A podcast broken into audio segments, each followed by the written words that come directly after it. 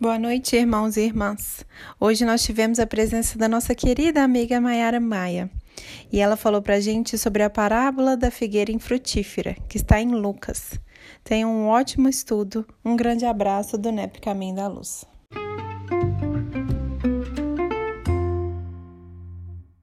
Divino amigo, mais uma vez grato, Senhor, por essa oportunidade bendita que nos concede de estarmos entre irmãos, entre amigos, nos dois planos de vida, Jesus. Aqui para te conhecer e te estudar um pouco mais e nos fortalecer para essa nossa jornada terrestre. Abençoe-nos, Senhor, funde em nossos corações a vontade de te servir cada vez mais, a vontade, Senhor, de ser fiel aos teus ensinamentos. E para isso, Jesus, que o nosso coração e a nossa mente se abra para o entendimento da verdade, para o entendimento da boa nova. E que assim nós possamos, Senhor, dar passos seguros nessa estrada rumo à nossa perfeição, rumo à evolução.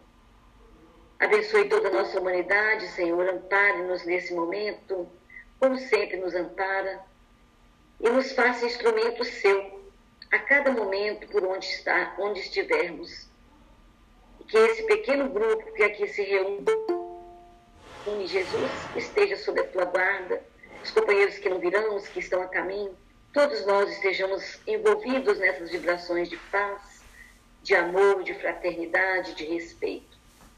Muito obrigada, Jesus. Fique conosco, que assim seja. Vamos lá então, né, gente? A Mayara hoje está aí conosco mais uma vez, né? Essa gracinha aí para poder nos, nos brindar aí com os ensinamentos da, da parábola da, da figueira fértil. Então nós vamos ver, né, e vamos ver o que, que a gente pensou que figueira era essa, porque quando a gente fala figueira, na nossa cabeça vem sempre uma figueira, né? Vamos, vamos saber o que, que, que, ela, que ela trouxe para nós, com a nossa. Vamos assim poder acrescentar, enriquecer né, o estudo que ela trouxe e voltado sempre para, para a perícope, né? sempre para Jesus, que nós possamos entender bem esse evangelho. Nayara, pode ficar à vontade, tá? Boa noite, queridos, queridas. Alegria estar novamente aqui com vocês. Acho que a última vez foi até no ano passado, né? Mas na pandemia o tempo demora para passar. É, muito feliz de estar aqui. Aqui tá quente, tá, gente? A gente tá aqui 28 graus, 29. É, eu sou de uma pessoa na Paraíba, eu participo do NEP da Federação Espírita Paraibana. E vamos lá, que nos foi dado esse desafio aqui hoje para a gente conversar sobre essa parábola, a parábola da figueira infrutífera ou da figueira infértil e não é tão conhecida porque Jesus ele fala em outros momentos sobre figueira e a gente vai ver que era bem comum, né? Sabemos o quanto Jesus ele utilizava-se dos elementos lá da época, né, para dar os seus ensinamentos. Então, ele colocava aquela roupagem do da sociedade da época mas falava verdades universais que ultrapassam tempo e espaço. Né? Então, a parábola que nós vamos falar hoje, ela só está em Lucas. Está em Lucas no capítulo 13, versículos 6 a 9. Tá? Não é aquela parábola da figueira que secou. Né? Uns dizem que não foi parábola, mas enfim. Aquele em que Jesus está saindo de Betânia, acho que essa é a mais conhecida, né? Jesus está saindo de Betânia quando ele tem fome, né? Segundo o evangelista Mateus vem dizer. E eu estava até assistindo uma palestra de Arthur Valadares, ele comentando sobre essa essa parábola da figueira, de Jesus saindo de Betânia e tudo mais. E ele nos lembrando, né, quem é que morava em Betânia? que moravam em Betânia eram pessoas muito amigas de Jesus, né? Que era Lázaro, Maria, Marta. E numa sociedade daquela época, que a hospedagem, a hospitalidade era algo tão sagrado, né? Com certeza esse pessoal, muito amigo de Jesus, não ia deixar que ele saísse de Betânia é, com fome. E aí Betânia é muito pertinho de Jerusalém, coisa de 3 quilômetros ali. Então, não tem como no meio do caminho ele ter sentido fome. Então, já mostra ali um sentido espiritual né, dessa, dessa passagem. Mas isso é só um, um parêntese que a gente abre, porque não é essa que nós iremos falar aqui hoje. Tem também uma outra referência à figueira, que está lá após o sermão profético, já está em Mateus capítulo 24. Né? E vem falar muito da questão da, da parousia ou da segunda vinda de Jesus, né, como interpretado, está muito no sentido ali escatológico, do fim do mundo. Então, Jesus vem dizer, vem comparar a questão da figueira, que está chegando o verão, e vem trazer que céus e terras passarão, mas a, passar, a, a palavra dele não passará, e tudo mais. Então, você vê que é comum ali Jesus utilizar a figura da figueira para dar os seus ensinamentos. Né? A figueira era uma árvore é, daquela região e, e, muito próspera, né? E dava ali um alimento que, segundo está lá em Deuteronômio, no capítulo 8, vem dizer que é um dos alimentos sagrados, né? Que está lá na Torá, o figo. Então, faz muito sentido Jesus utilizar esse, esse elemento para dar o seu ensinamento. E aí, queridos, é, a nossa parábola de hoje, como nós falamos, está em Lucas e é muito curtinha, tá? E tem até comentadores bíblicos que vêm falar que ela é meio que um paralelo daquela de Mateus, que Jesus seca a figueira, né? Só que Mateus, e aí segundo os comentadores bíblicos, Mateus se utiliza ali de uma severidade, de uma rigidez, em que Jesus olha para a figueira, vê ela cheia de folhas, mas com nenhum fruto, e seca, essa figueira. Em compensação, Lucas, ele utiliza-se de um elemento ali de paciência, de tolerância, de misericórdia. E é essa passagem de Lucas que nós vamos estudar aqui hoje.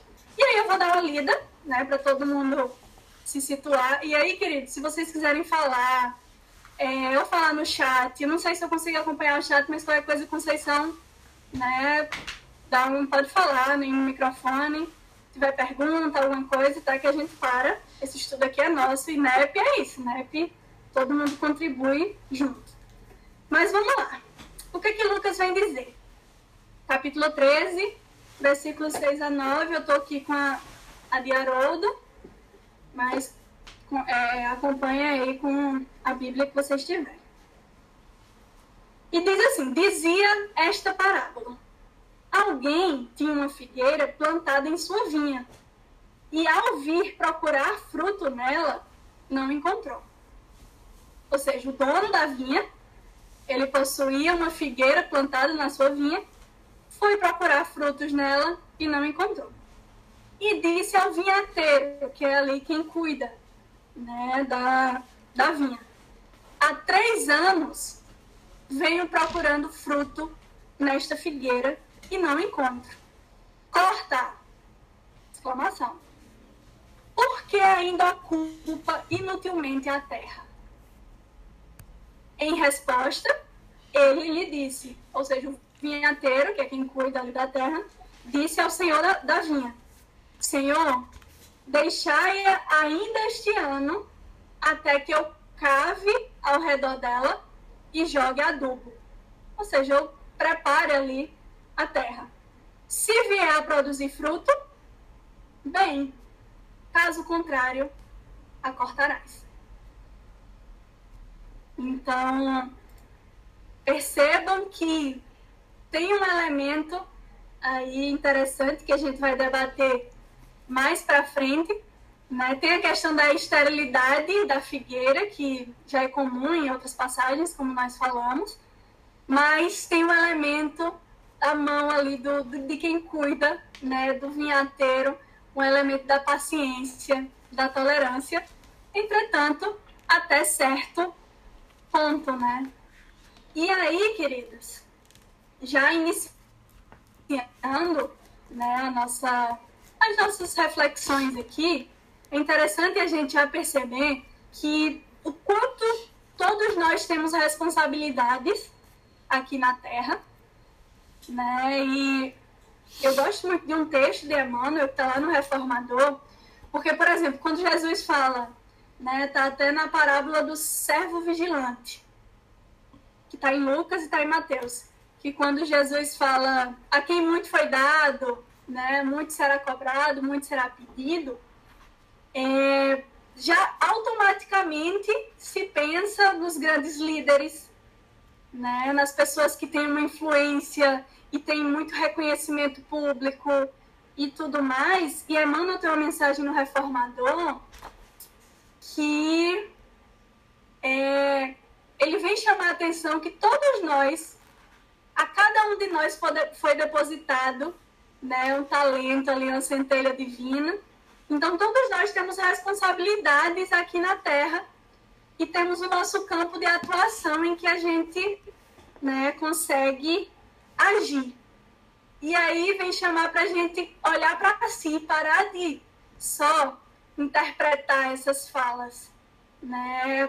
É, essa questão da, da frutificação, essa questão de de ter essa responsabilidade para com o outro, só pensando nos grandes líderes mundiais, mas olhar para si, para dentro. Então, todos nós temos responsabilidades aqui na Terra.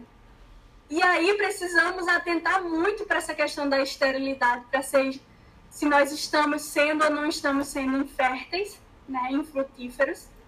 Entretanto, apesar de tudo, ali tem a mão da misericórdia divina é, nos auxiliando nos ajudando, benfeitores espirituais, misericórdia divina nos dando várias oportunidades de crescimento, né? Só que isso nunca deve ser entendido como um convite à acomodação, ao comodismo, à estagnação. Né? E aí vamos lá. É, a gente preparou um estudo aqui hoje para a gente conversar inicialmente sobre o contexto. Né? Sabemos que a perícope, a passagem, ela não está perdida dentro do texto, existe um contexto que é sempre bom a gente conversar sobre.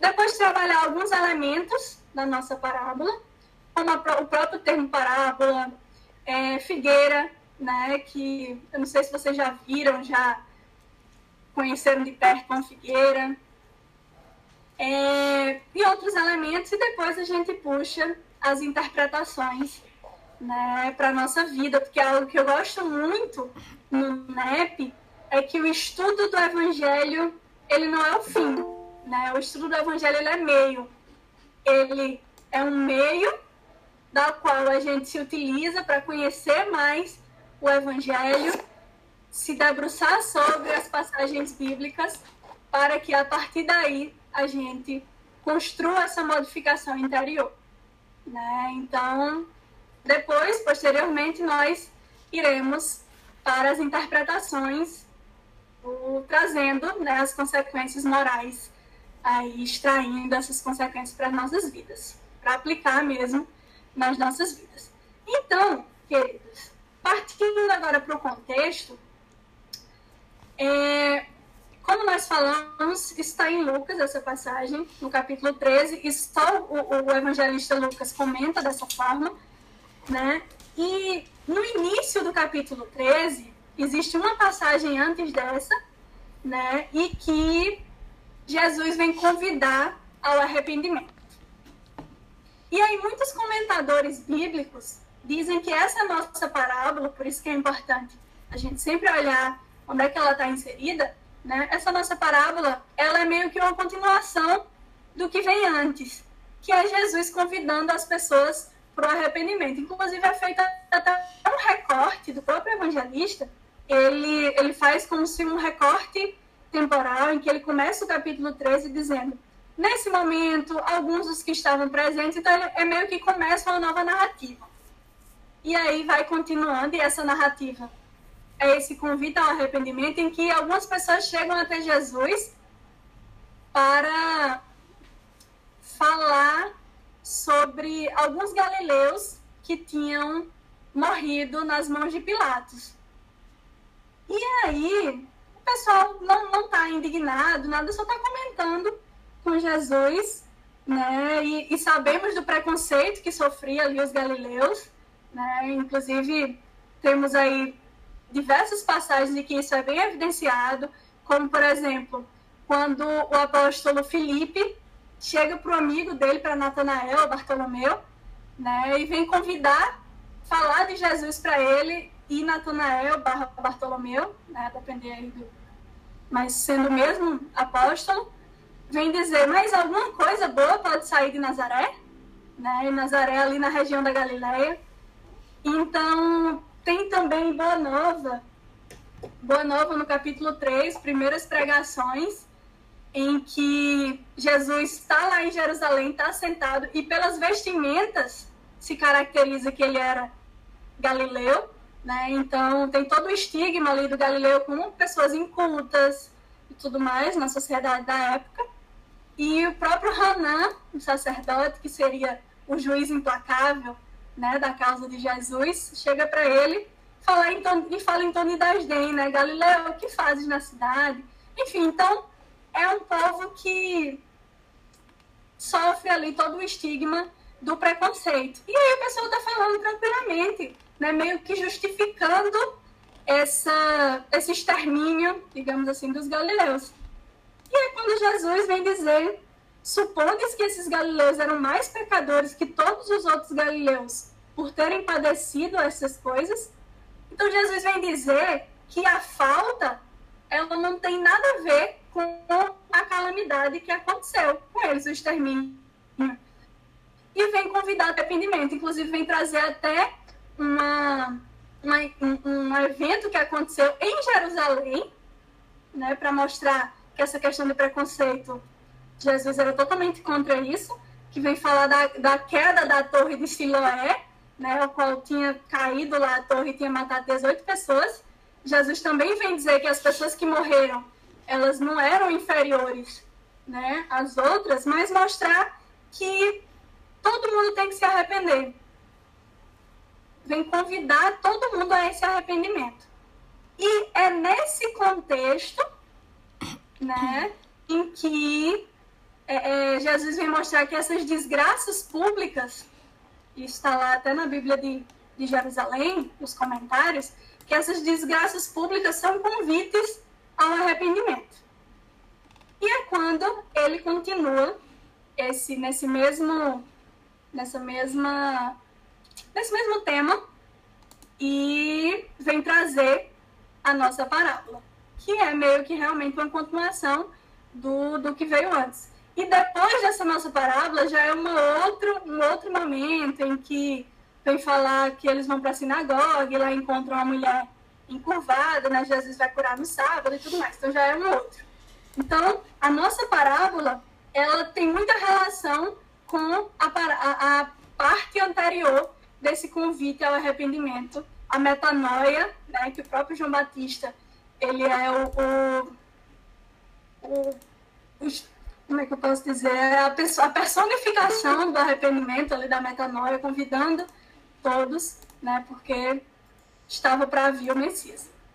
E aí, é, então, logo após essa, esse apelo para essa mudança da mente, essa metanoia, esse arrependimento, é, Jesus dá essa parábola que vem sublinhar esse ensino também, nos convidar a esse arrependimento, fazendo ver, isso que nos fala é pastorino na sabedoria do Evangelho, fazendo ver não apenas a necessidade de arrepender-se produzindo bons frutos, mas o quanto é urgente também que isso aconteça.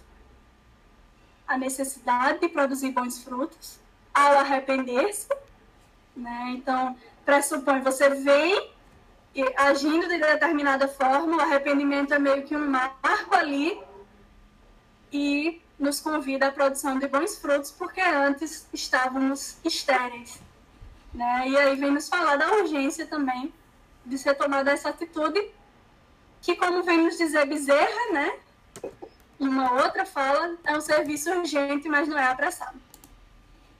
E aí, queridos, a, questão de utilizar a figueira, nós já falamos aqui outras passagens de Jesus em que ele traz a figura da figueira, mas a gente também vê isso nos profetas.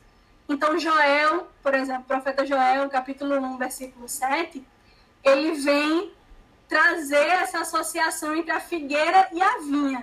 Então, não era estranho ali uma vinha, que só deveria ter videiras, ter uma figueira. Era algo que já tinha sido né, comentado lá no Antigo Testamento. A Isaías também vem trazer a figura da figueira, da figueira, Oséias também, enfim. Então, era Jesus, ele estava né, falando algo que os seus, o pessoal que estava ali escutando, eles entenderiam, porque já era comum utilizar-se né, da figura da figueira. E aí, é, vamos para os elementos da nossa, da nossa parábola. É uma parábola curtinha, como nós vimos, mas que conseguimos tirar muitos ensinamentos. Inicialmente, a questão do termo parábola, né, que eu acho que já é algo muito, muito disseminado. Jesus falava por parábolas, né? mas eu acho que sempre vale a pena a gente resgatar, porque vai que né, tem alguma dúvida a respeito. É, Haroldo tem um livro que é Parábolas de Jesus, Texto e Contexto. E ele vem conversar, vem falar sobre essas parábolas, e o que eu acho interessante é que ele vem dizer que o termo parábola vem do grego, né, parabolé, só que o pano de fundo cultural ali é do hebraico. Então sabemos que o Novo Testamento ele é ali escrito em grego, né, mas os judeus, né, a linguagem ali e, e os ensinos e tudo mais, eles vieram do hebraico. E no hebraico, a palavra utilizada para designar parábolas chama-se machal.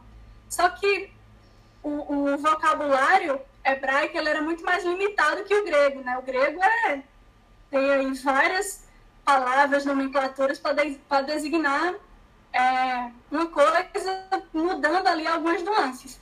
Mas no hebraico não. A palavra machal, ela significa linguagem figurada. E aí machal pode ser parábola, comparação, alegoria, fábula, provérbio, revelação apocalíptica, dito enigmático, símbolo, enfim. Então, a palavra machal ela é muito mais ampla né, do que o parabolé, que significa ao lado de, comparação e tudo mais. Então, só para mostrar isso, que Jesus ele se utilizava, né, ele como um grande pedagogo, né, da época e nosso e para o futuro e tudo mais, ele se utilizava desses elementos que às vezes chocavam, né? às vezes utilizavam questões hiperbólicas ali, mas que sempre tinha uma raiz no, no dia a dia das pessoas para nos chamar ali para alguma lição importante. Oi, Conceição. É, é bom a gente lembrar que Jesus usava dessa técnica de parábola, mas as parábolas elas já eram usadas lá no Velho Testamento. Não foi uma criação, não foi uma técnica inventada por Jesus. E aí a gente estava assim, a gente, a gente pesquisando, a gente vê que era uma coisa muito assim, é, é, o, o, pessoal contava a parábola e ensinava a parábola. Aí, às, ve às vezes, quando a gente acaba chegando a figueira amaldiçoada, não tem jeito, né? A gente vai passando pelas figueiras e chega volta lá na figueira amaldiçoada, que é a mais conhecida. É, quando, quando Jesus amaldiçoou a figueira, é, foi uma encenação, porque ele falou da figueira, a, a Maiara depois deve entrar na questão do que era a figueira, né, o que representava a figueira lá, realmente, nós vamos debater isso aí, mas que era uma encenação. Muitas encenações tem lá o, o, o, o, personagem lá que quebra o vaso no meio da praça, ele conta a parábola e ele encena a parábola. Então, para poder ficar bem fixado, era um professor nato, né? eram professores, eram pedagogos natos. Eles ensinavam a, a parábola. Então, é muito legal a gente saber é, que é assim, desde sempre houve essa, essa didática, né, Maiara? E a gente utilizar dela para poder falar alguma coisa é muito legal. É muito, é, é muito valoroso e é muito conclusivo o que a gente quer falar, se nós usarmos esse, essa, essa, usarmos essa, essa técnica, né?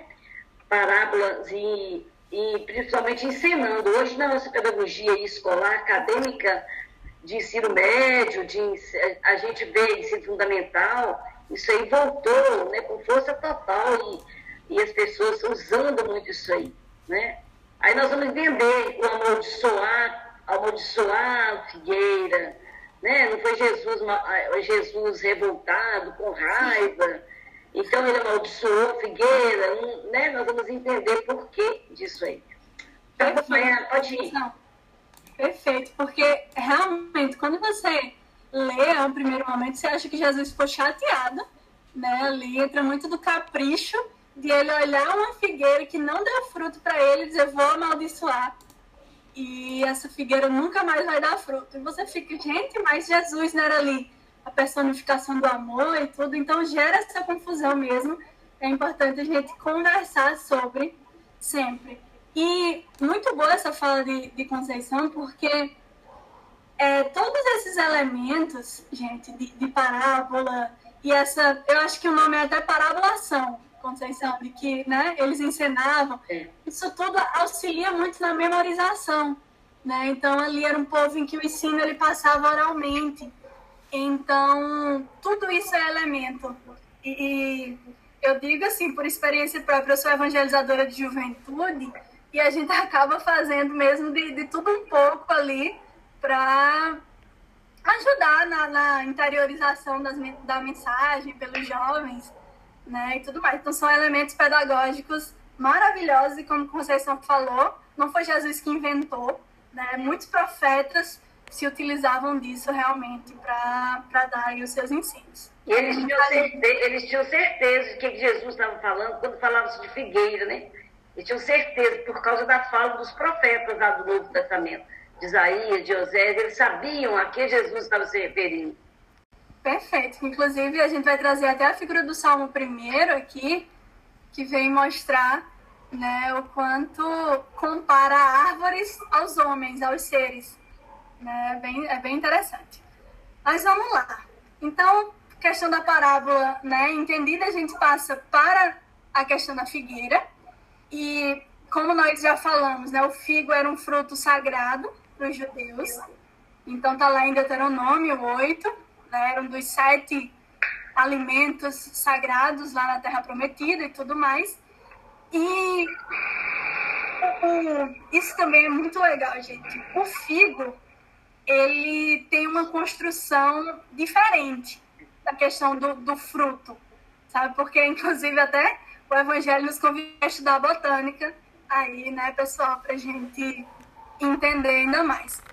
O figo, ele, isso que vem nos dizer é John Davis, no Novo Dicionário da Bíblia, ele vem dizer que tem uma construção muito fora do comum, de modo que os botânicos dão-lhe nome especial e lugar distinto entre outras frutas. Porque as flores né, da figueira, elas são muito pequenas e elas desabrocham dentro de uma cavidade que é onde se gera o fruto. Então, veja só que o fruto é interno. E aí tem muito tu trazendo para a gente. Né? A frutificação do figo é uma frutificação dentro, é uma frutificação interna. E será que dá para a gente fazer esse comparativo né, com nós mesmos? Então, a própria figueira em si, ela já tem essa divergência de outras árvores, digamos assim, porque só um parênteses bem rápido, porque eu também não, eu, eu não sou especialista nisso, mas um fruto, ele, o que, que caracteriza um fruto? Porque às vezes a gente fala fruta é diferente de fruto, né? O fruto é aquilo que é originado do, do ovário floral, mas não necessariamente é aquela parte suculenta, né, que a gente come. Então, trazendo aqui só um, um exemplo, por exemplo, o caju o caju, você come aquela, aquela polpa né, do caju, mas o que é originado ali do, do ovário floral é a castanha. É a castanha de caju. Então, o caju em si ele é um pseudofruto, mas isso aqui só um parêntese. E no caso do figo, ele é diferenciado ainda mais, porque ele nasce de um processo que é como se diversos é, ovários florais diferentes fecundam ali, se juntam para gerar a parte ali que se come do figo. Então, a frutificação do figo, ela por si só, ela é diferenciada, ela é interna.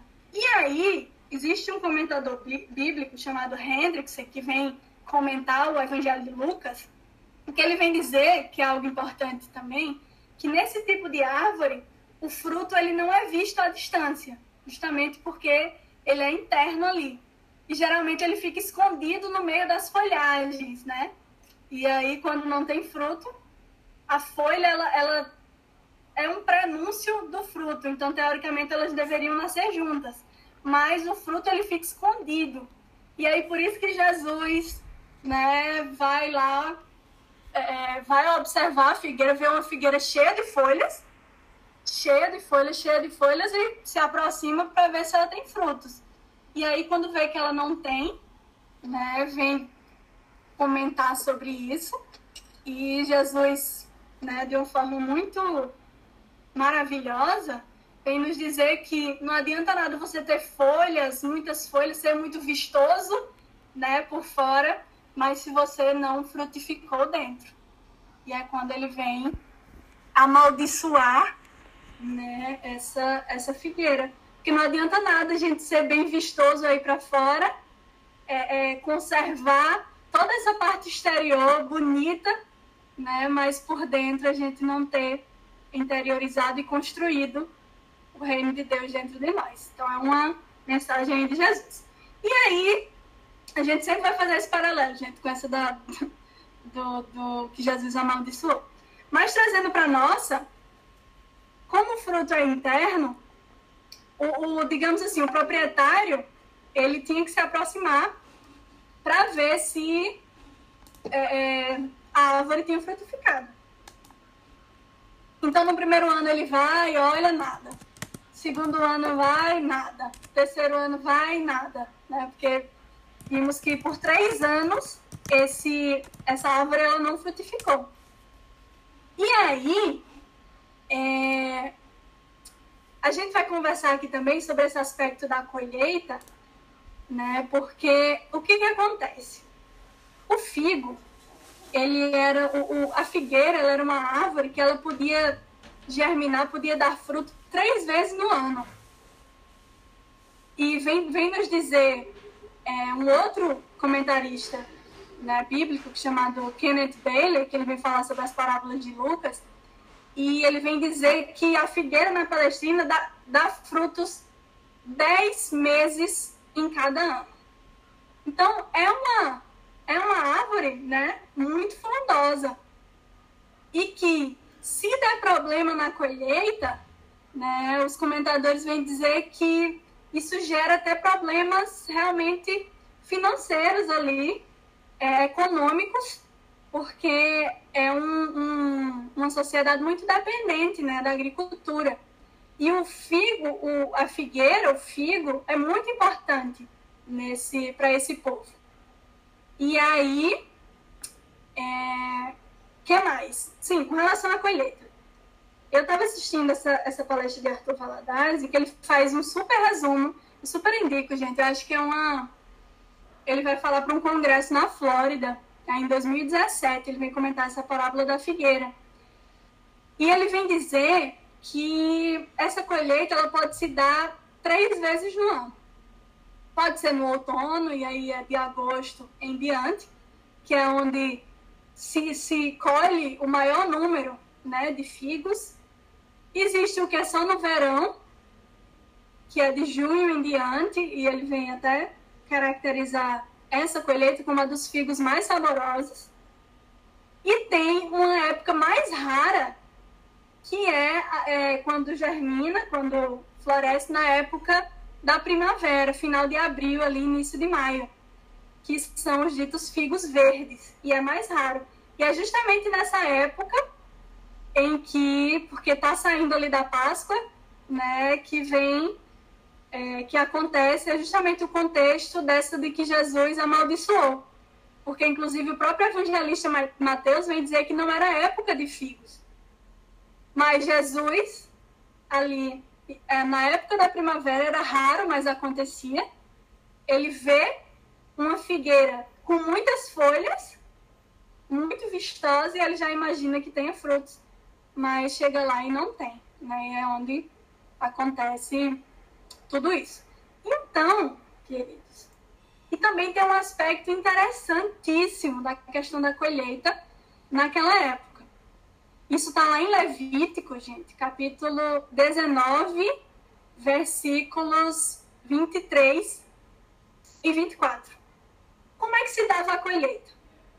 Os três primeiros anos de uma, de uma árvore frondosa não se colhia. Não podia colher. Está lá, em, tá lá em Levítico, os três primeiros anos. O quarto ano era o dedicado ao Senhor. Então você colhia e dava né, de oferta, de oferenda. E só a partir do quinto ano é que o, o dono ali, o proprietário daquela árvore, ele poderia colher esses frutos e ficar para ele. E eu acho que esse é até mais um elemento, né, que nos mostra que essa passagem, essa nossa passagem aqui hoje, ela tem um aspecto espiritual muito forte, porque em três anos, que são os três anos em que não se colhe, né, é, foi esperado aí o tempo, não se colheu e tudo mais. O quarto ano, que aí é quando o vinhateiro, né, a pessoa que cuida ali do, da vinha, pede esse ano a mais para tentar né, cuidar dessa árvore para frutificar, é o ano dedicado ao Senhor, o quarto ano. Então, sempre que se tinha, né, que se uma árvore cuidava-se dela e tudo mais, e aí tem comentadores que aumentam esse cálculo, né, puxando aí, dizendo que esses três anos eles não são contabilizados porque não houve frutos, então é como se o, o proprietário ele estivesse esperando ali há muito tempo por essa frutificação e que não aconteceu, e dando várias e várias e várias oportunidades e a frutificação não aconteceu. E é quando ele chega e diz, né? Então vamos cortar. E o que eu gosto muito, amigos, é que quando a gente pensa, né? Ah, o, o dono proprietário quis cortar a árvore, então ele ele era contra essa figueira, ele ou, ou, já puxa um lado cruel, né, do dono, porque a gente tende muito a atribuir aspectos nossos nos, nas histórias aí, na, nas histórias bíblicas e tudo mais. E aí, eu gostei muito de um comentário de Kenneth Bailey, ele interpretando as, a, as parábolas de Lucas, ele vem dizer que o proprietário toma essa atitude para preservar a saúde da vinha.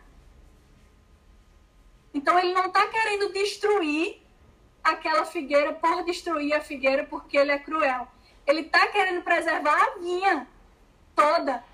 Porque a figueira é uma árvore frondosa ela tem raízes muito grandes.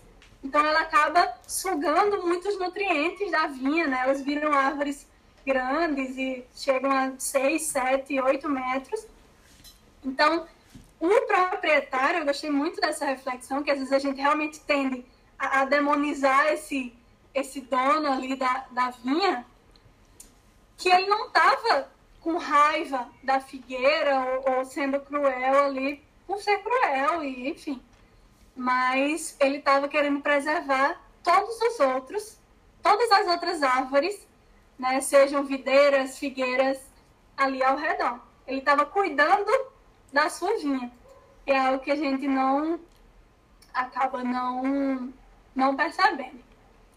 E aí entra a figura do vinhateiro dizendo, não, peraí, peraí, né, vamos dar mais um ano, eu vou cuidar dessa, dessa figueira e aí eu vou cavar ao redor. O pastorino tem uma interpretação muito legal disso. Eu vou cavar ali ao redor, jogar né, adubo, estrume, enfim, para é, auxiliar nessa frutificação. E de certa forma, é uma moratória, né? Que esse, esse vinhateiro, ele pede ali ao dono da vinha, e ele também querendo cuidar da vinha e querendo cuidar da figueira, ele pede para ter essa oportunidade de enriquecer esse solo para que essa, essa para auxiliar na frutificação dessa figueira. E aí quando a gente chega já nas interpretações, aí interpretações bíblicas, interpretações à luz do espiritismo, interpretações para a nossa vida moral, tem um vídeo de Haroldo que eu assisti há muito tempo, uma palestra até foi sobre Maria e Marta, tipo, há muito tempo mesmo, que ele falou uma frase que me tocou muito e que tem tudo a ver com essa, com essa nossa parábola. De que Jesus tem responsabilidade sobre todos os seres da terra. Então, Jesus, como nosso governador planetário, né, a gente vê isso lá no, no livro A Caminho da Luz, ele tem responsabilidade para com todos. E lembra muito aquela parábola da ovelha, né? Da ovelha perdida, de que nenhuma ovelha de meu pai se perderá. Então, se uma fugir, ele deixa as 99 e vai atrás daquela que tinha se desviado, né? Se desgarrado. Então, Jesus, ele tem essa responsabilidade. E aí, com relação à figueira, que nós já demos alguns spoilers, né? De, dessa frutificação interna da figueira, esse, esse aspecto interno muito forte, nós vemos a figueira, quando Jesus fala da figueira, quando os profetas falam, como uma referência tanto individual ao ser, quanto coletiva a nível de raça, a nível de humanidade. Né? Então, a nível de raça ali, Israel, mas tem uma frase de Estevão que eu acho linda, lá em Paulo Estevão, né? que ele diz que um dia compreenderás que para Deus Israel significa a humanidade inteira. Então, nós podemos é, enxergar a figueira como um aspecto individual do ser e um aspecto coletivo também, porque nós temos responsabilidades individuais né, aqui na Terra, mas nós também temos responsabilidades coletivas. E aí a figueira é muito isso. E como nós falamos no Salmo 1, versículos 1 a 3, é, o que, que vem dizer? Bem-aventurado o homem que não anda segundo o conselho dos ímpios, nem se detém no caminho dos pecadores, nem se assenta na roda dos escarnecedores. Antes tem o seu prazer na lei do Senhor, e na sua lei medita de dia e, e de noite. Pois será como a árvore plantada junto a ribeiros de águas, a qual dá o seu fruto no seu tempo as suas folhas não cairão e tudo quanto fizer prosperará. Então, conforme está lá no Salmo, os seres, né, cada um de nós somos comparados a essas figueiras. E o nosso objetivo é frutificar. E esse, essa frutificação, gente, ela é interna, como na figueira, né? Mas não quer dizer né, palavras. Então, a pregação e tudo mais é está relacionada às ações, está relacionada às construções de virtudes em nós. Né? Isso é que é esse fruto, essa frutificação que se espera das figueiras. Então, é, o próprio Miramês, no livro Alguns Ângulos do Ensino do Mestre, ele vem dizer: cada um de nós representa uma figueira na imensa vinha de Deus, onde temos direitos e deveres. Fomos plantados no meio cósmico para crescer e frutificar pelos nossos próprios esforços, embora as bênçãos exteriores do agricultor divino nunca faltem. Olha que coisa linda. Todos nós né? Somos figueiras nessa vinha do Senhor e temos e temos direitos, mas também temos deveres, né? E temos esse objetivo de crescer e de frutificar. E aí é como nós falamos que às vezes a gente atrela muito, né, esses grandes líderes conforme a, a mensagem responsabilidade Emmanuel no Reformador de julho de 1860 E a gente tende a sempre interpretar para fora, quando é um grande convite para a gente olhar para dentro. Inclusive, a própria, a própria estrutura da parábola de não ter esse final, né? porque não tem um epílogo, digamos assim. Não, não se sabe se a figueira ela frutificou, ela não frutificou. Né? Não se sabe. Que é justamente um convite de Jesus para a gente se analisar enquanto figueira e ver se nós somos a figueira que frutifica ou se nós somos a figueira infértil. Né? Então, sempre é essa chamada para si. E aí, esse fruto é justamente a nossa ação, é essa construção de virtudes, é ação responsável né, que todos nós devemos ter. E, como eu falei, eu sempre trago muito a questão da evangelização, porque é, é uma área que eu, eu gosto muito. Eu e Conceição, né, Conceição? E na, na evangelização, é, existem alguns eixos estruturantes que é cabeça, coração e mãos. Então, cabeça, conhecimento doutrinário, coração, o aprimoramento moral e as mãos, a transformação social. E essa ação, essa frutificação ali, o fruto, o figo, né, o fruto da figueira, ele perpassa inicialmente o conhecimento, conhecimento doutrinário, e aí tem muito também da fala de Alcione, né, no livro Renúncia, que a mensagem do Cristo inicialmente precisa ser conhecida, só que ela não para ali no conhecida. Né? Ou seja, a frutificação ela não acontece no conhecida, na cabeça. Ela vai para o meditada, precisa se meditar, sentir e posteriormente viver.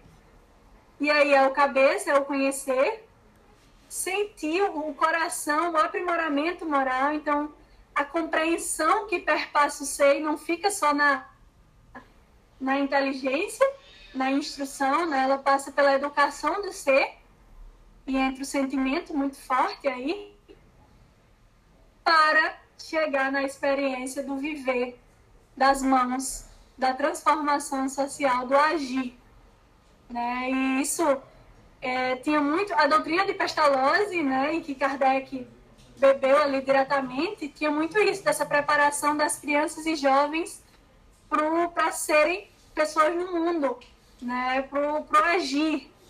E tinha muito isso, né, e Kardec ele interiorizou muito, né, e nós percebemos isso em toda a codificação.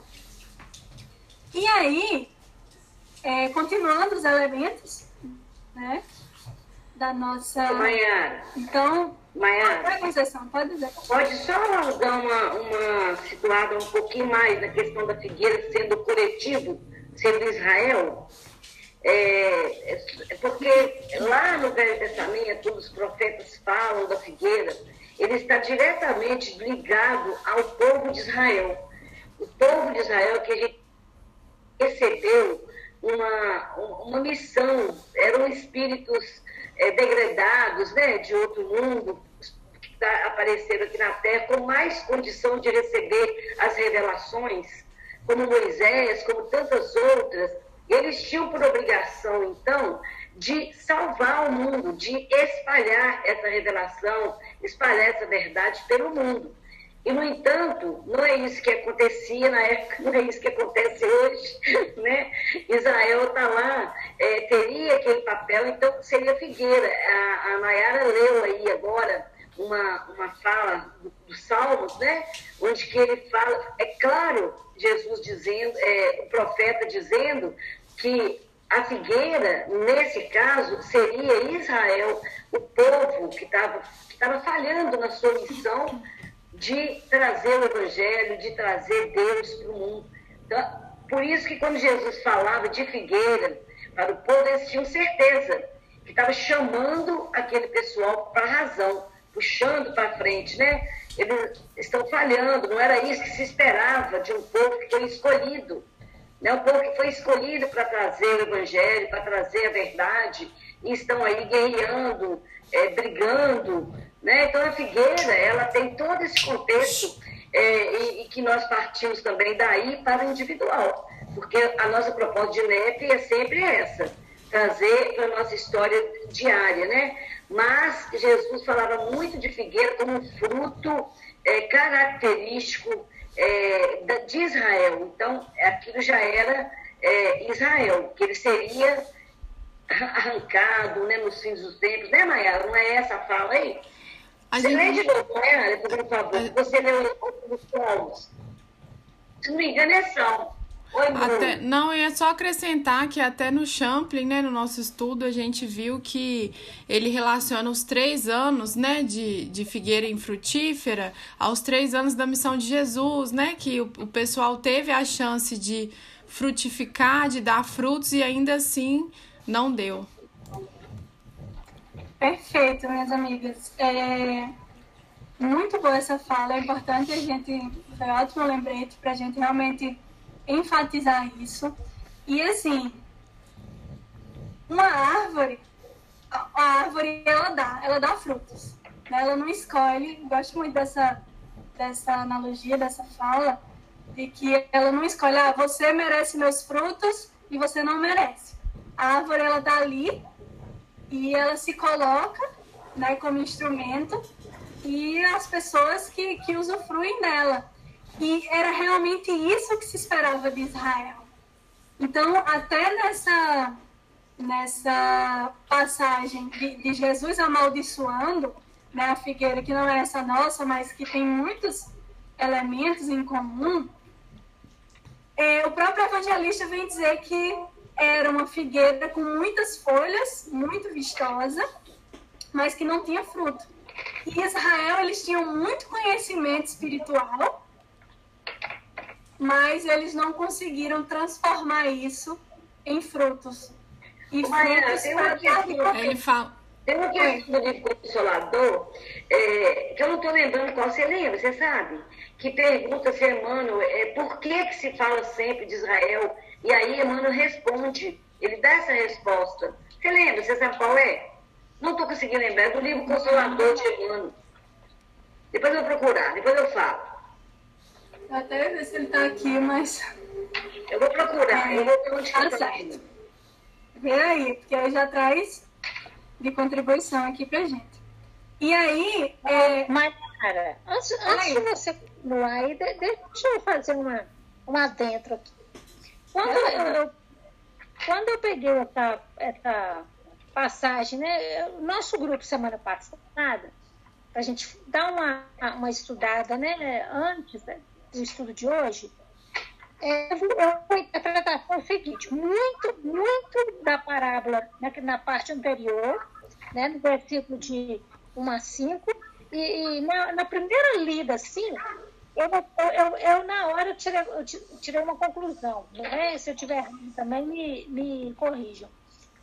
É, eu vi a figueira tendo uma outra chance pela mão do, do vinhateiro, né, pedindo para que não cortasse aquela figueira, com as palavras que Jesus disse lá em cima. Que todos nós temos também a chance de arrepender, de mudar, e que nem sempre nós somos ruins. Aquela figueira não era ruim porque ela não tinha dado fruto ainda. Mas ela poderia dar. Da mesma forma que os galileus que morreram, também não eram essencialmente pessoas ruins que estavam sendo castigadas que todos nós precisamos de uma chance, como a figueira também precisava. Né? Se não desse fruto, aí sim, nós vamos ter outras chances, a da reencarnação, né? a chance de consertar o que nós já erramos agora. Então, assim, eu, entendi muito desse livro. Então, todos nós sempre temos uma chance. Perfeito, perfeito. A gente vai chegar a isso, vai chegar nessa, nessas reflexões mais para o final aqui, porque está lá mais na parte da, da colheita e tudo, né? Mas é justamente mostrando que todos nós, e Deus nos dá infinitas possibilidades né, de, de, de reerguer e tudo mais. E o fato, às vezes a gente atrela muito esse cortar a algo ruim. E na própria lei de destruição, se a gente pega o, o livro dos espíritos, a gente vê que o que os espíritos vêm dizer, né? O que a gente vê de destruição, na verdade, é a renovação acontecendo. Então isso quebra muito, às vezes a gente tem, eita, isso aí foi pro castigo, né? E tudo mais, mas o que a gente vê é destruição, na verdade, é a, muitas vezes a misericórdia acontecendo, é a transformação acontecendo. Então, isso muda também um pouco o paradigma das coisas para a gente. Oi, Conceição. Vai falar? Tá programando aí? Ah, então beleza. Então, gente, é, se esperava isso do povo de Israel, que eles, ao ter um conhecimento maior espiritual, que eles frutificassem, eles se colocassem né, como essas árvores com fruto para auxiliar os outros povos. Mas não foi isso que aconteceu. Né? O que aconteceu? Eles pegaram essa mensagem, ficaram muito vistosos, né? Tudo. E se utilizaram os frutos foi para o próprio provimento deles. Então, Jesus vem alertá-los né, muito para isso. Até o próprio Sermão dos Ais, que a gente vê Jesus falando para os escribas e fariseus, e eu gosto muito, a gente estudou essa, essa passagem no nosso MEP, que às vezes você pensa que é Jesus ameaçando, né? Ai de vós, escribas e fariseus, com isso. isso e, e, você, e a gente sempre traz essa carga né, nossa para os textos bíblicos, e quando na verdade é Jesus lamentando. Jesus lamentando pelas pessoas, vendo que, já, que ele já estava é, até não digamos assim, nos, nos finalmente aí da sua missão, aqui na Terra e vendo tanto coração ainda endurecido, né? tanta gente não compreendendo a, a mensagem do, do, reino de Deus, da construção do reino de Deus em si. Então é ele lamentando. É, ele faz esse alerta né, para o povo de Israel. E aí, como Estevão mesmo diz que Israel, um dia compreenderás que Israel significa a humanidade inteira, a gente traz muito, transporta né? Isso de Israel para cá e para cada um de nós, para a gente, porque tudo isso e, e, cada vez mais que a gente está estudando o Evangelho, você consegue se identificar né, nesses personagens e ver a importância da, da mudança. E aí tem também, continuando, tem também o, o, o próprio dono da vinha, ele utiliza o termo venho acompanhando, né? Eu venho acompanhando essa figueira há três anos e aí mostra que Deus não nos deixa a própria sorte. Né? Às vezes, e na pandemia, tem tido muito isso, as pessoas se sentirem muito sozinhas e questionar e a divindade e tudo mais. A gente precisa aumentar a nossa fé. Né? São momentos aí para realmente aumentarmos a nossa fé. E com relação aos três anos, né, já foi, o pessoal já comentou aí, é, ele disse que por três anos né, essa figueira não frutificou. E muitos comentadores trazem mesmo a questão do, do tempo do ministério de Jesus aqui na Terra, né, esses três anos, em que ele ficou conosco, aqui iniciou a sua missão, né, e, e ficou por cerca de três anos realmente. Mas existem também, enfim, diversas outras interpretações. Há quem diga que é a lei, os profetas e o evangelho, né? Então, puxa, ali os cinco de Moisés, os cinco livros de Moisés, a Torá, os profetas e o evangelho de Jesus. É... Há quem diz que começou com João Batista, mas, enfim, no, no na essência, são oportunidades, né? seja ali o Evangelho de Jesus, seja o início ali com, com a Torá, né, de Moisés, foram dadas diversas oportunidades de frutificação e essa figueira, ela não frutificou. E aí ela, o, vem o dono dizer que ela estava é, ocupando inutilmente né, esse espaço ali na terra. E como nós vimos, realmente a figueira ela tem raízes muito profundas e muito grandes. Então ela ocupava realmente espaço ali e nutrientes mesmo.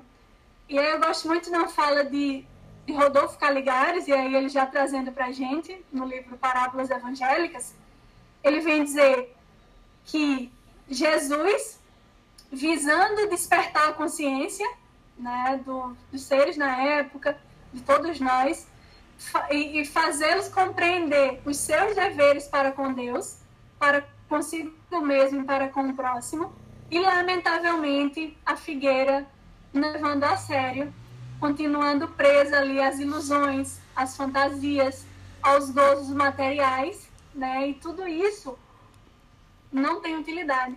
Tem até um, um, um ditado por aqui que eu não sei se, se chega em Minas, né? Que é o quem não serve, não serve. Serve do, do, do servir, né? Quem, está em, quem não está em serviço, servindo, não serve. Ou então quem não serve para. Quem não vive para servir, quem não, vive para, para servir, não serve para viver. Exatamente. Ou quem não serve, não serve. Não, então. Oi, pode falar, senhora.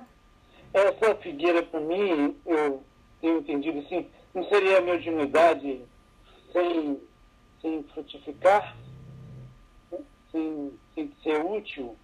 Então, às vezes, a gente tem uma mediunidade e a gente nega essa mediunidade. É Perfeito. Então utiliza a mediunidade só visando né, bens materiais e nosso próprio, nosso próprio individualismo. Também pode ser. Também pode ser uma interpretação, né? Mediunidade é uma, é uma faculdade em que deve sempre ser utilizada para o bem e caso a gente né, não trabalhe ela para o coletivo e utilize só para si, é um fato também, é um, um, dos exemplos uma figueira que não frutificou, que foi infértil. Muito bom. Muito bom. Olha aí a quantidade de interpretações, né? E aí, é, chega o vinhateiro. E o vinhateiro, ele pensando ali na figueira, né, ele resolve ajudá-la. E vocês percebam que a ajuda, ela é sempre externa. Mas a figueira, ela, ela que tem que né, frutificar. E aí vem Jesus, que, que o, o, muitos comentadores interpretam esse vinhateiro como o próprio Cristo, né, cuidando ali do, do seu rebanho. E ele auxilia de todas as formas, entretanto, ele nunca pode chegar na, na figueira e frutificar por ela. E Jesus, ele não violenta consciências. Né? Ele nunca violentava as consciências. Ele fazia os convites, estava ali como esse ponto de apoio, mas ele precisava né, do, também da, da ação, da participação ativa das pessoas. Como também hoje isso acontece. Tem uma frase em Boa Nova que é Jesus falando, acho que até para Joana de Cusa, quando ela diz: não seria melhor, né? Cusa sendo o marido dela, que não compreendia Jesus, não seria melhor eu chegar ali na marra, né? Querendo reformá-lo e tudo, não seria mais fácil? E aí Jesus vem dizer: Deus não impõe reforma aos seus filhos, esclarece-os no tempo oportuno. Então, essa reforma ela nunca é imposta.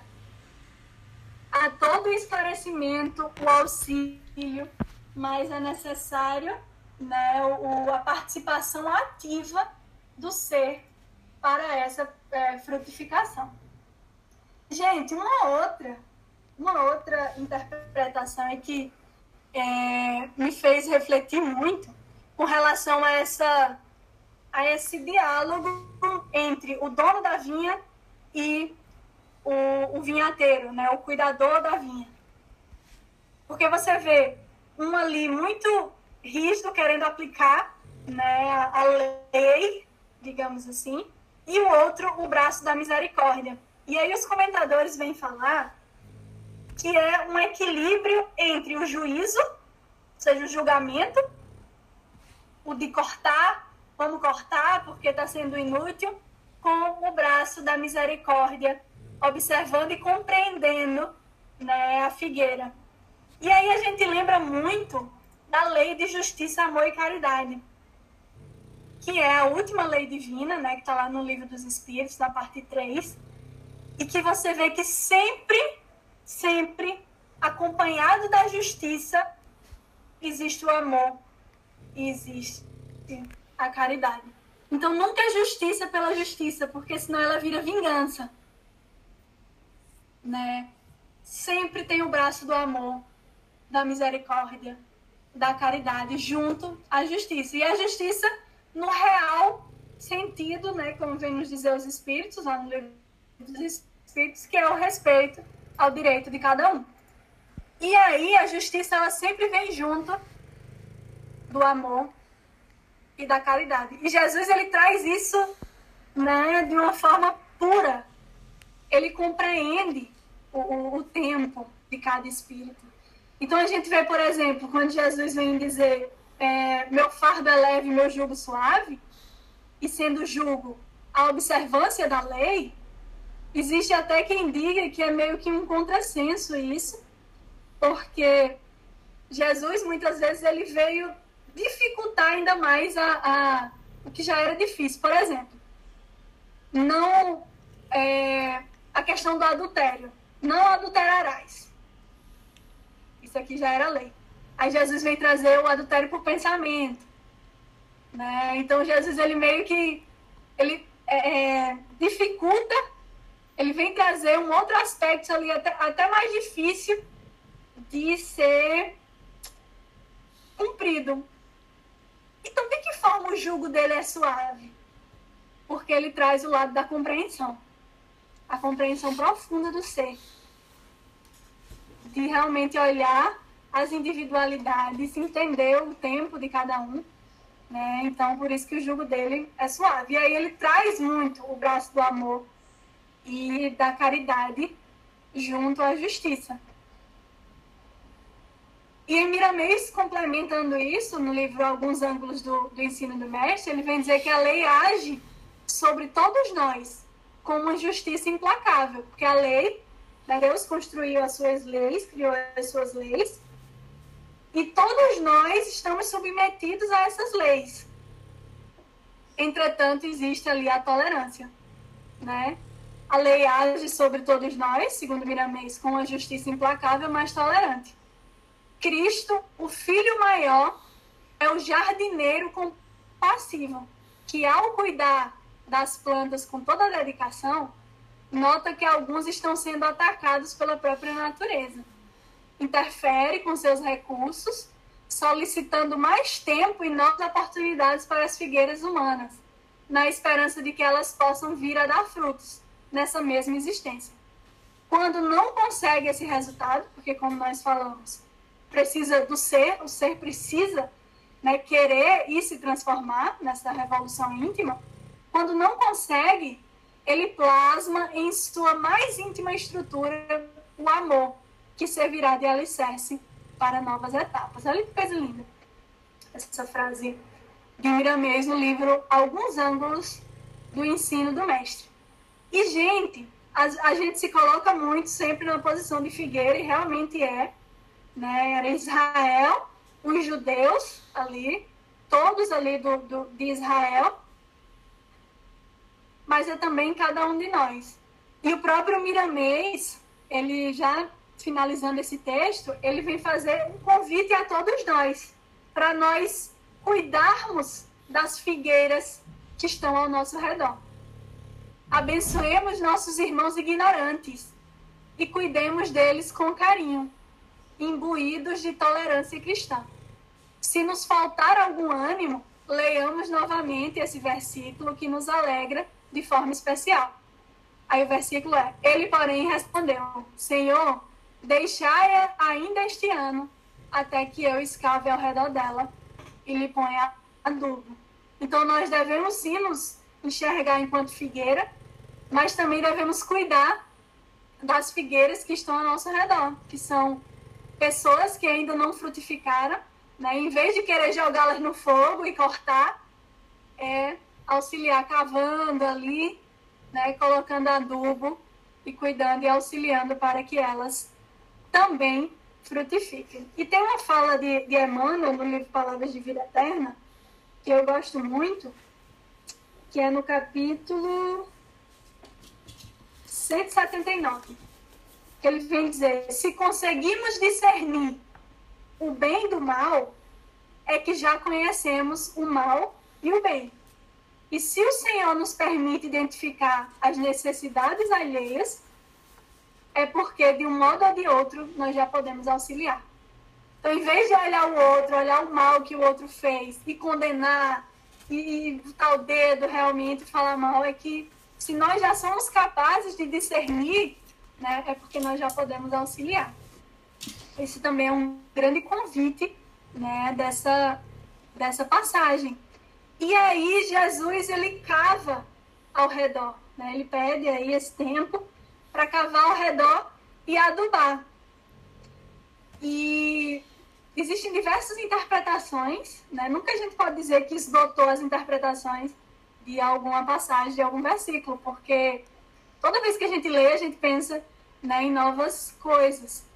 Então, o próprio Caibá Chuta, no livro Parábolas e Ensinos de Jesus, vem dizer que nesse momento Jesus ensina a necessidade do cultivo, do conserto, do reparo, da fertilização, antes de toda e qualquer decisão né, e resolução decisiva.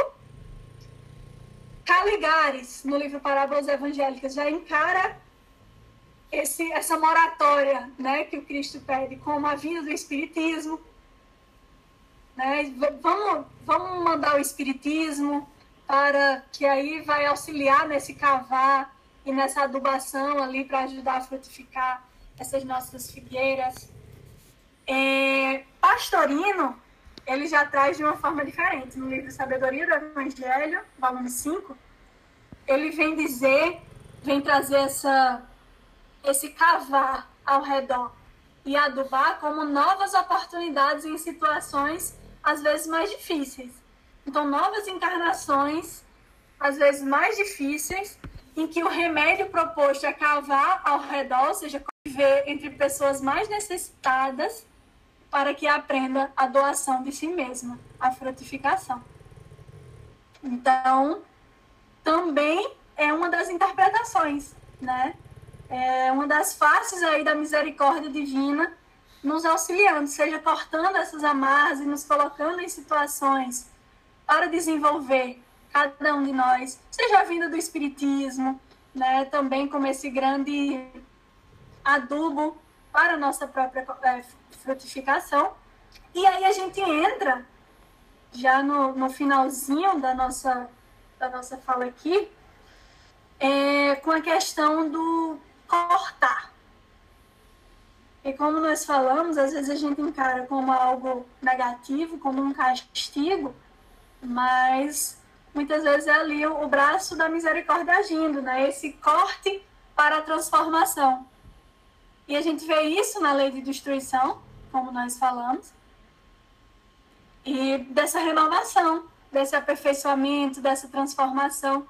Eu gosto muito da parábola do, do trigo e do joio, né, em que o, o Senhor da, da terra pede para crescer juntos, o trigo e o joio. E aí, quando eles chegarem na época da colheita, tirar primeiro o joio, atar em molhos e colocar no fogo. É, eu sempre gosto da interpretação de que esse é, dar esse tratamento preferencial ao joio mostra um cuidado do agricultor ali com o joio. Mostra um carinho. E esse fogo, não como esse castigo, mas o fogo como fogo purificador que a gente vê lá na obra Obreiros da Vida Eterna. Né? Como um fogo que queima para é, transformar. O fogo que clareia, muitas vezes, o fogo da verdade que clareia, porque às vezes a gente só olha o fogo como um elemento de destruição. Né? Mas o fogo ele tem diversas funções, e entre elas o da, da claridade. Então, o fogo sendo esse fogo purificador. E aqui esse cortar também mostra né, um, um elemento, um verbo importante aí da, da, da colheita, da agricultura, esse cortar, como algo que vai auxiliar né, de alguma forma nessa, nessa frutificação. Porque quando a gente corta, o que, o que perece, né, o corpo físico aqui, é ali aquele corpo da, da figueira, mas que a essência dela, os, os, os minerais, o, toda é, o aspecto dela em essência fica para ser cultivada em uma nova figueira. Então, isso também acontece com cada um de nós. E a dor é sempre algo muito muito ressaltado, né? principalmente em momentos de pandemia, se, se fala muito sobre, e não uma forma de romantizar a dor, mas de esclarecer mesmo a dor como esse alerta que está acontecendo algo, né, que a gente precisa acordar. Então, seja a dor de um sintoma, de uma doença, né, a dor como esse alerta para a gente perceber que tem algo equivocado acontecendo e voltar para o rumo. Então, amigos, já finalizando, Caibá ele vem dizer que a esterilidade, a figueira estéril, é um mal né, que se manifesta, enfim, na natureza. Há pessoas que são estéreis em sentimentos afetivos, outras em atos de generosidade. Outras o são para as coisas que afetam a inteligência. Então, tudo isso precisa ser levado em consideração né, quando a gente lê, quando a gente interpreta essa, essa parábola da figueira. E muitas vezes tenta se colocar adubo, tenta se cortar e tudo mais, mas não dá conta. Mas aí vem o fogo como esse elemento purificador para auxiliar uma futura né, frutificação, porque o fogo ele também é, auxilia muito no solo, né? E para finalizar já, e aí vocês podem contribuir, gente. Quem quiser contribuir, é, é, só queria ressaltar, já demos um spoilerzinho, mas essa falta dessa continuação na parábola. Porque fica, a gente fica esperando um final. Né? O que será que aconteceu? Até será que o, o dono ele, ele autorizou né, esse mais um ano antes de cortar? Será que o dono autorizou e aí fez todo o procedimento e a figueira não frutificou, ou a figueira frutificou, o que será que aconteceu? E, e essa dúvida, ela com certeza ela, ela, é muito proposital, né? Esse, essa falta desse, dessa resposta pronta, ela é muito proposital porque Jesus, como nós comentamos, era um grande pedagogo e ele nunca dava respostas prontas. Você vê diversas vezes alguém fazia um questionamento para Jesus ele voltava o questionamento para a pessoa, ou ele, enfim, ele nunca dizia, ó, é isso, isso, isso e aquilo. Porque vai muito do extrair né, do outro, ver que, o que, que, o que o outro pensa, o que, que o outro tem em si para contribuir e tudo mais, e retirar a resposta aí do outro. E aí é de forma intencional, né, justamente esse, essa ausência desse epílogo, desse final, para que nós olhemos, leiamos aqui, e agora com esses outros elementos que a gente debateu aqui, e repensemos a nossa vida. Né? O autoconhecimento aí como um elemento muito forte que a doutrina vem trazer para a gente, né? para a gente se olhar enquanto essas figueiras. E aí, será que eu estou sendo estéreo? como é que tá a minha atuação? Será que eu estou ali numa rotina? E, e, hoje em dia trouxemos tudo para dentro de casa, né? Estou vivendo ali num automatismo e às vezes esses estudos são bons porque fazem a gente relembrar, né? Do nosso que nós somos seres espirituais vivendo uma trajetória material aqui. Então será que a minha eu enquanto figueira estou sendo fértil para as outras pessoas, eu estou frutificando, eu estou aproveitando né, todos os elementos, o corte em volta, a adubação, é, o tempo aí da colheita, tudo, eu estou me tornando né, essa, essa figueira frutífera ou não? E caso eu esteja sendo infrutífera, o que, que eu posso fazer a partir de agora né, para modificar essa realidade, para acordar e aproveitar todos esses elementos e que estão ao meu redor para me tornar essa, essa figueira frutífera. Então, é um grande convite né, de Jesus. E aí, é, é esse grande convite para a gente aproveitar mesmo onde fomos plantados, né, em qualquer solo aí que nós fomos plantados, para colher os melhores nutrientes e nos transformarmos nessas figueiras frutíferas que dão frutos para as pessoas sem esperar essa retribuição. É o grande convite aqui na nossa parábola. E estou vendo que tem gente levantando a mão, então vamos lá. É, boa noite a todos. Maia. Né? Maria não gosta eu falo muito, não. Ah? ah. é rapidinho, eu não vou falar muito, senão a Maria puxa minha orelha. Eu não sabia quem tinha levantado primeiro. É, é, eu só queria é, te perguntar o seguinte. É, quando começa o texto, ele fala claramente, e dizia a parábola. E dizia essa parábola. A parábola é uma narrativa né, que nos convida a, a, a ver o que, que essa mensagem tem a nos transmitir. Então, é, o que eu fico pensando é, a gente fica é, preso à narrativa em que a figueira ela não dava fruto. Mas tem a narrativa de que o dono das terras, ele vem e fala, é, tirei o errado aqui. Ele vem e fala, essa, essa figueira não, não me dá frutos. E aí a oportunidade que o, o cuidador dá a ele é, deixe que eu a cuide e a esterque para que ela dê frutos. Então, essa parábola ela não pode ser é, é, utilizada para que a gente consiga visualizar que o dono, né, ele quer colher os frutos, mas muitas vezes ele não lhe dá a oportunidade para que você frutifique para lhe oferecer os frutos.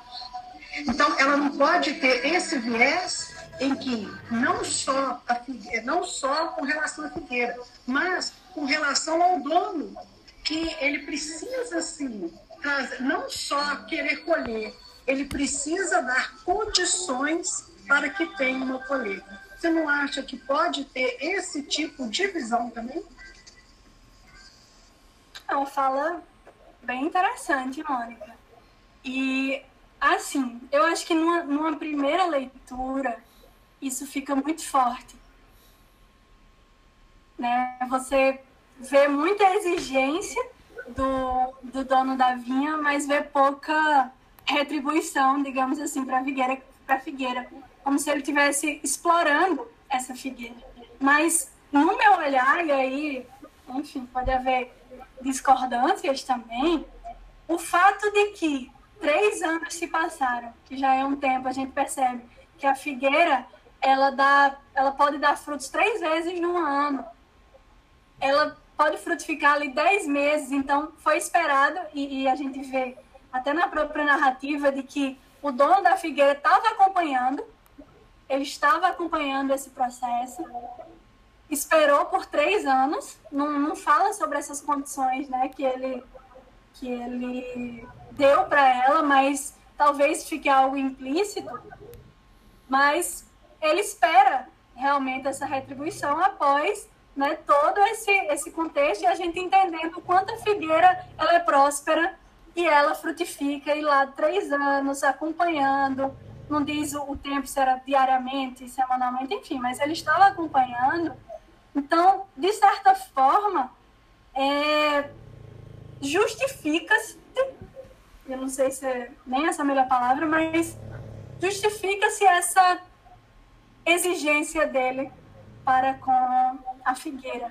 Sabe? Maia, pois é, Maia, então, mas o que eu estou falando. Realmente, toda parábola, essa nem tanto, mas toda parábola vem assim, ela se inicia. O reino de Deus é comparado ao Senhor. Então, quando a gente pensa que as parábolas elas se falam como é a atitude do reino de Deus, aí já se fala de Deus, é comparado né, a Deus. Então, você comparando Deus ele nunca é, teria essa postura de, de, de sacrifício, de sacrificar, de exigir, Nós, quando a parábola vem, é para é nos mostrar como é Deus, como é o reino de Deus. Todo homem colocado nessa parábola é como se fosse Deus, para nós enxergarmos assim, a figura do Pai misericordioso, bom e justo. Então, nesse aspecto, é, esse homem, nós temos que enxergar como Deus. Ele nunca teria essa postura, é, é, vamos dizer assim, malvada. É, mas, a Maria, aí que está. É, é, é, o, o, que eu, o, que eu, o que eu fico pensando é, lógico que nós te, o que eu vejo é que nós temos que olhar os dois lados. Mas é, como o, o, próprio texto ele vem e fala assim, e dizia a parábola. Ele fala que a primeira pessoa que aparece na parábola traz o ensinamento. Por que não quem vai trazer o ensinamento não é justamente o servo que cuida daquela, daquela figueira? Entendeu? Se o servo que cuida. Porque é, ele, é, é, o que demonstra é, é que ele ia lá constantemente durante três anos, ele não viu a evolução. E às vezes o que demonstra é a, a evolução não foi vista por falta de oportunidade dada a essa figueira. Então, se o servo ele demonstra que é, vamos é, é, é cuidar, vamos é, é, colocar esterco, né? vamos amparar e assim nós teremos a esperança que ela frutifique né? Porque no final o, o, o, dono ele concorda. Se ela der frutos, ela fica. Se não, corte-a, né? Então, é, por que não pensar que quem é que traz o ensinamento não pode ser também o servo, que é aquele que traz o auxílio? Não. Porque muitas vezes a gente levar isso para a pessoa é, no, no, no ponto do dia a dia, né? É muito fácil a gente julgar ao outro seria o que a minha visão é eu julgando o outro sem que eu dê a ele oportunidade de crescimento para ele me mostrar que o seu julgamento ele está ocultando aquilo que eu realmente posso oferecer. Entendeu? Então assim é, é, é, eu, eu, eu, eu, não, eu, assim não é que eu discorde da questão do, do, do, do dono né eu vejo essa questão também. Mas como ela é uma parábola, ela traz é, narrativas diferentes em um único contexto. Então, dentro desse contexto, eu acredito que a gente deve também analisar a figueira e o servo que está trazendo a ela a oportunidade de, se, de um outro olhar. Porque Mas... essa questão dele semear, né, de cuidar, é trazer um outro olhar para que dê a oportunidade de, de frutificar. É, somos nós, né, Mundo? Somos nós como instrumento de Deus. Somos nós servos dele, como instrumento a todo momento para ajudá-lo na frutificação. Nunca, nunca pensar que esse senhor está sendo ruim ou está sendo malvado, né? mas que nós somos esse servo que podemos contribuir. Ô, Elaine, você é, falar alguma coisa? Deixa a Elaine falar, irmã. Tá. Elaine. Tá, tá mutada, Elaine. Ah, boa noite, Agora. Sim. Boa noite. E, não só assim, pegando gancho na sua fala, porque é, você né, pontuou e que eu queria pontuar, e a Mônica também, é, na visão dela, ah, eu só vou acrescentar o seguinte, que nós somos seres inacabados, né? Pensantes, inacabados, necessitamos do outro para poder é, melhorar, né? Enquanto ser humano, buscando aí a perfeição, né? Que é o nosso caminho, é esse. Então, assim, a, a, o fruto, eu quero dizer assim, que o fruto ele não amadurece antes do tempo.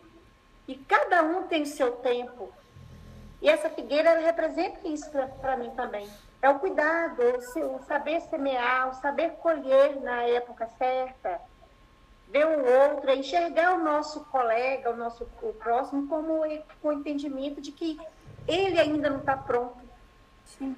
Por isso, e nós somos seres que, se nós estamos aqui vivendo aqui no orbe terrestre, um com o outro, é porque nós, somos, nós, nós não estamos prontos ainda totalmente, nós não amadurecemos totalmente. Uhum. O Zé Carlos falou uma coisa aqui, o Zé Carlos falou uma coisa que bacana, é, que o dono da vinha é Deus e o vinhadeiro é Jesus trabalhando conosco, nos ajudando no arrependimento. Então, na, em, em, em, resumo, é isso que acontece. Né? Deus é, é, o, é o dono da vinha e Jesus é o vinhadeiro. Então, foi Jesus no papel de servo fiel né, que chegue para Deus e coloca essa e propõe isso na sua bondade, no papel de, de irmão maior, de, de dar oportunidade, de dar chance e ficar junto. E aí, a gente. A gente... as parábolas, as parábolas, elas, todas elas trazem ensinamento para nós. Então, Jesus utilizou dessas metáforas mesmo, essas narrativas, para poder, que na verdade já existia antes, né, como você já pontuar aí, a gente sabe disso, que bem muito, muito, muito antes de Cristo, já se contava as histórias, né? uhum. né? Todas com ensinamento. Então, eu tiro, aprendi muito hoje é, com essa, essa parábola aí, e assim, o servo, a figueira, é, e vi realmente que nós somos seres inacabados, aprendentes, muito ainda para aprender, e cuidar da, dos frutos também que estão que amadureceram, aprender com os frutos que amadureceram, na, que está na frente de nós. E a gente é, é melhor, Só mais uma. Não é melhor do que o outro, então nós estamos aprendendo sempre. É, só mais uma visão lá no Conceito de Luz, ele fala para a gente assim, que Deus chega até nós e através do outro. Então, fecha-se. Quando ele chega até a figueira, ele chega através do outro e nos pedindo fruto da compreensão, da paciência, do diálogo. Nós e somos aí, os braços Uma coisa também que é bacana, que eles não têm nada contra a folhagem da figueira, ela ser bonita, ela ser frondosa. É, vistosa. Ela é que não pode parar aí.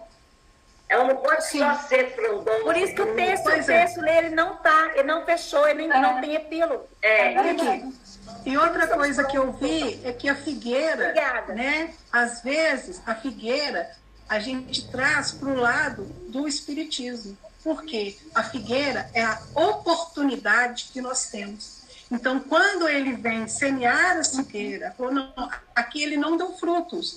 Mas, quando ele voltar, né? Porque nós temos essa questão da reencarnação, é oportunidade. Então, vi isso também, a figueira, como uma forma que nós temos de oportunidade de darmos frutos, que, nem sempre nós ficaremos estagnados.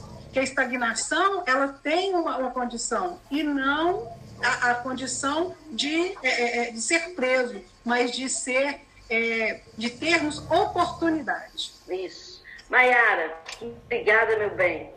Ai, gente, Nossa, adorei estar aqui é com vocês. É sempre um prazer falar com você. A Mônica rindo lá, porque eu corto ela mesmo. Não, mas não é isso não. Porque eu estou encantada. Aqui, ó. O Ocrinho é igual da minha filha, a idade deve ser a mesma. Ai, você só Deus. tira o M e põe o N. A minha filha está com 31. Você deve ter uns 28, não é? Eu tô com 28, é. Eu, viu?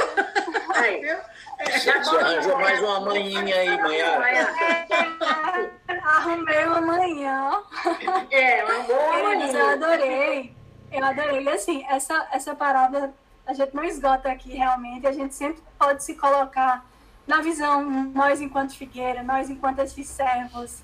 E eu estava até pensando aqui também, vai que é, esse, esse dono da vinha é Deus e nós enquanto servos, ele dizendo corta justamente para provocar a gente, para dizer não, vamos compreender o outro, né? Vamos adubar, eu me comprometo a adubar o outro, auxiliar na frutificação dele. Então, é sempre, né, dá para a gente ter diversos olhares aí. E nós somos os braços de Deus mesmo aqui na Terra. Então, adorei, gente, adorei as reflexões. Vocês são maravilhosos. Me chama mais vezes, Conceição. Pode deixar, nós vamos agendar já. Muito obrigada, tá, Mayara? Não, foi assim, muito bom. É, a gente fica encantado. Fiquei encantado com a sua didática, com a sua disponibilidade.